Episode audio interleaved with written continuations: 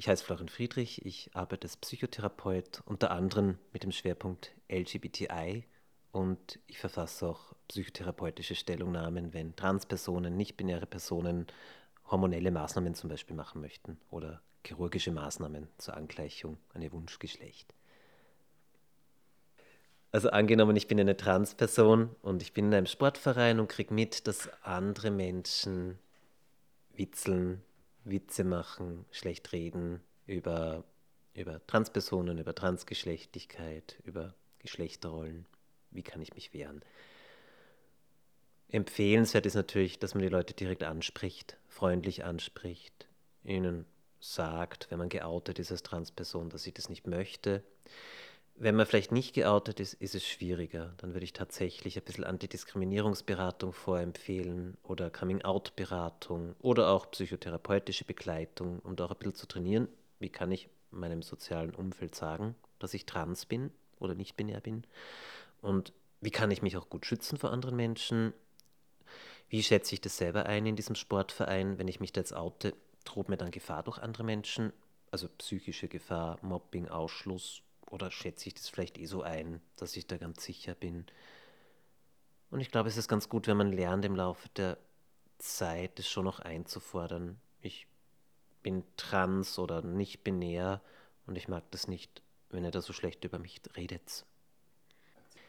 Das beginnt relativ früh, also so mit 10, 11 Jahren wenn Kinder so die ersten Vorboten für die Pubertät bekommen, zum ersten Mal über sich selber nachdenken, dann haben ganz viele Transmädchen oder Transjungen haben wahnsinnige Angst vor den Gleichaltrigen, dass sie ausgeschlossen werden.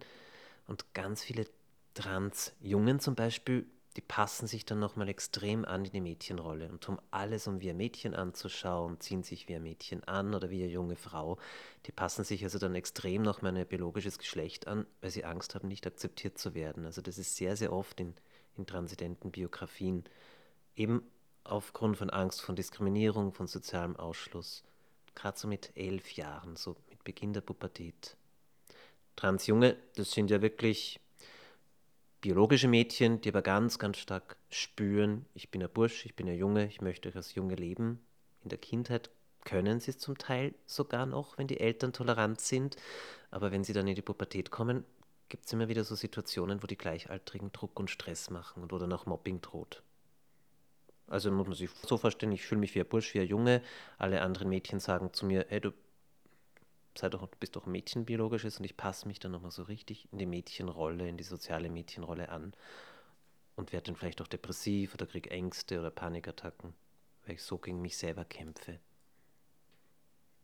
Ich mache schon die Erfahrung, dass es besser wird, aber es gibt so ganz schwierige Themen oft in der Schule, wenn ich jetzt, ähm, was weiß ich, neun oder zehn Jahre bin und ich fühle mich als Bursch wie ein Mädchen, auf welche Toilette soll ich dann gehen in der Schule? Und wenn dann die Lehrer nicht, es ist auch für die Lehrer, Lehrerinnen schwer, aber wenn dann die Schule nicht spezialisiert drauf ist oder das soziale Umfeld, dann kann es sein, dass ich vielleicht sogar nicht auf den Deckel kriege, weil ich auf die Mädchentoilette gehen möchte als Trans-Mädchen.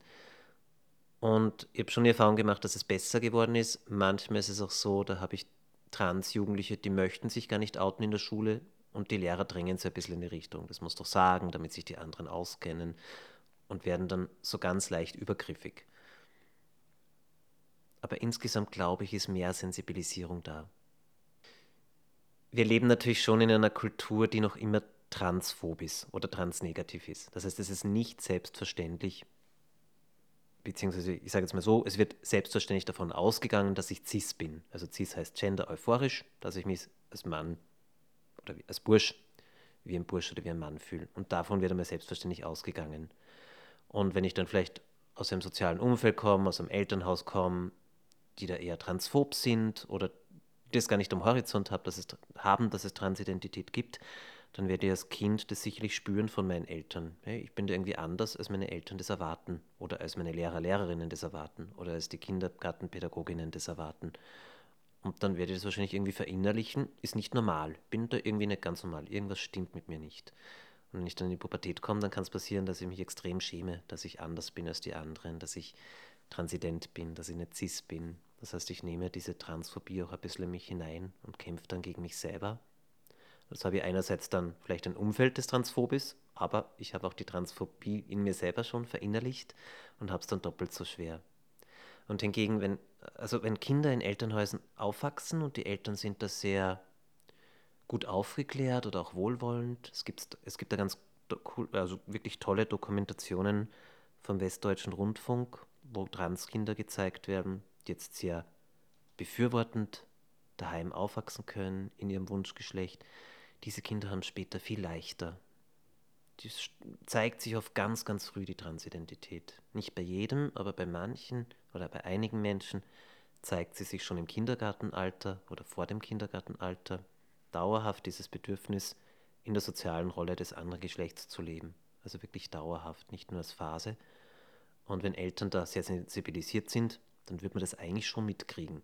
Aber viele unterdrücken es dann oder sagen dem Kind, es ist nur eine Phase oder sei nicht so, wie du bist, pass dich an. Und dann kann es sein, dass man später mehr darunter leidet, als wenn man jetzt sehr akzeptierend aufwächst.